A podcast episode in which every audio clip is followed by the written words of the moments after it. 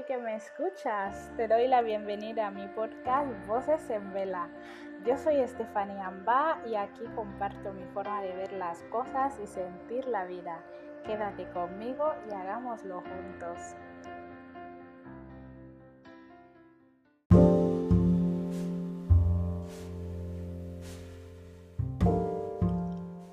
Este es el episodio número 4 de Voces en Vela. ¿Y de qué voy a hablar? Pues hoy trataré de responder a unas preguntas sencillas. ¿Soy memorable? ¿Por qué se olvidaron de mí? Te comento que puedes leer sobre este tema en mi blog vocesenvela.com. Como siempre, espero que te guste mucho.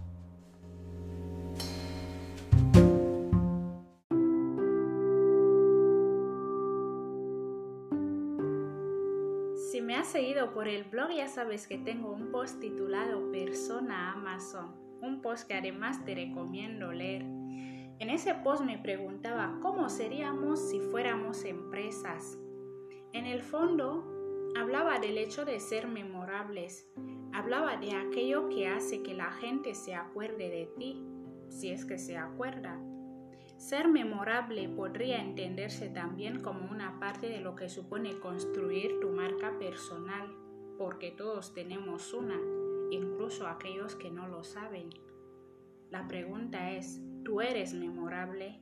¿Qué tan memorable eres?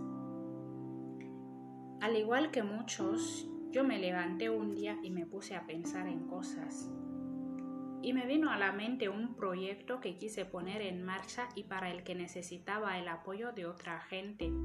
De hecho, gracias a esa idea pude contactar con muchas personas.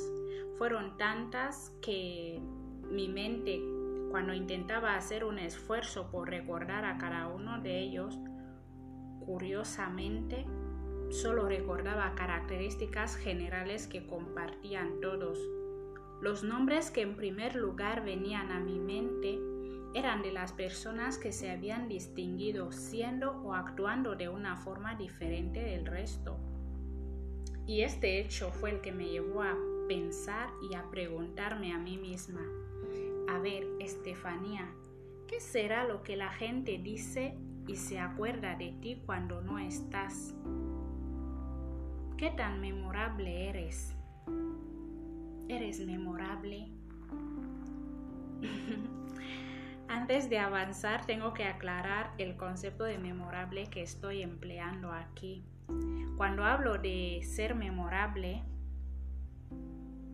me refiero a la capacidad de dejar huella en la mente de otras personas. Yo descubrí que lo que hacía que yo recordara a los que recordaba era el hecho de que hicieran lo extra, es decir, lograron ser memorables para mí porque se diferenciaron siendo o haciendo algo más, lo extra bueno o lo extra malo.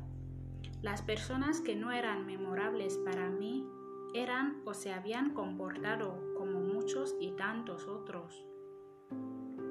Yo intenté sacar mi mente de aquel proyecto en concreto y extrapolar la situación a otras esferas de mi vida Recordaba a ciertos compañeros antes que a otros porque algo resaltaba en ellos, ya fuera porque eran de los que te trataban demasiado bien o porque te trataban demasiado mal, incluso por otras cualidades y características como las que tienen que ver con su apariencia física o sus dotes personales.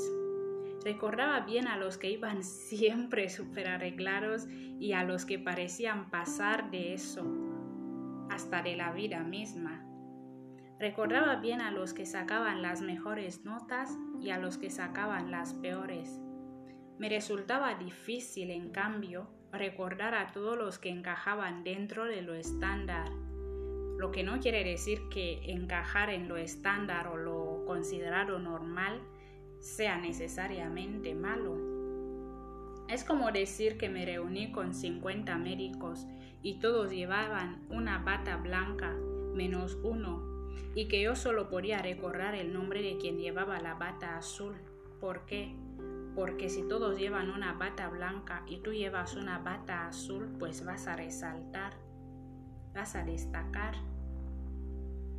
Al pensar sobre todo esto que estoy explicando y ponerme, de hecho, a escribir un post sobre ello, me di cuenta que si te encuentras en un grupo homogéneo por una o más características, la gente se acordará más fácil de ti si logras destacar de alguna manera, ya sea para bien o para mal.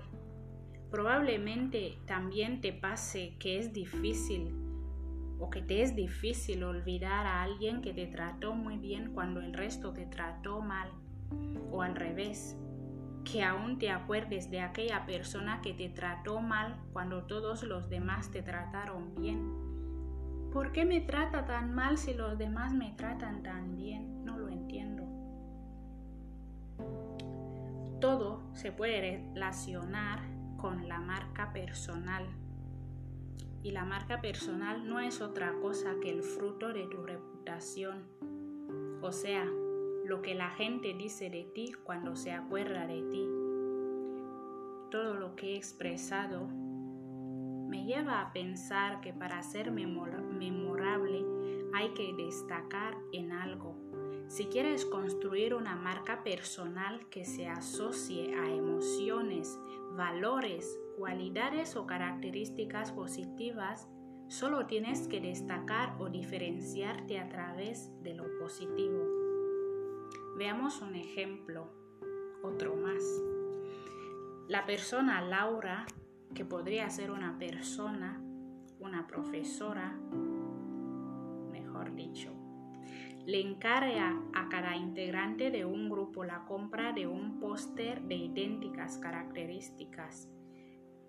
Ese póster tendrán que mandarlo después a la dirección X si todos se limitan a comprar el póster, meterlo en un sobre y enviarlo a la dirección indicada, pero uno de ellos, que llamaremos Antonio, decide además acompañar su póster con una nota que pone, espero que te guste, con cariño Antonio.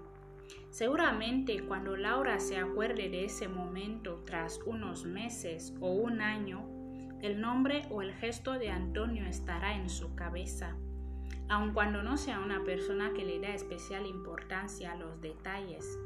Es posible que el gesto de Antonio no sea recibido con agrado en principio, pero no cabe duda que tiene mayores probabilidades de ser recordado por Laura solo porque él lo hizo diferente.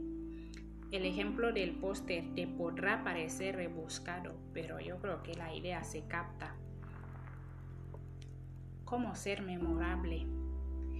Pues si haces las cosas como todos, muy pocos se acordarán de ti en cuanto des la espalda o en cuanto pierdan el contacto contigo. La forma más fácil de ser una persona memorable es siendo la persona que hace lo extra, lo extra bueno o lo extra malo. Vestir extra formalito, o vestir extra despreocupado, ser extra amigable o ser extra pasota, ser extra implicada o ser extra desinteresada. La marca personal memorable se construye en base a los extras, los extra todo o los extra nada, pero extra algo al fin y al cabo. bueno, esto ha sido todo por hoy. ¿Qué te ha parecido este episodio? Si tu plataforma te lo permite, por favor déjame tu opinión en los comentarios. Sigue y suscríbete a Voces en Vela. Comparte mucho para que lleguemos a más personas. Y si quieres saber más sobre mí o lo que escribo, solo tienes que visitar vocesenvela.com. Espero que estés bien y hasta el próximo viernes.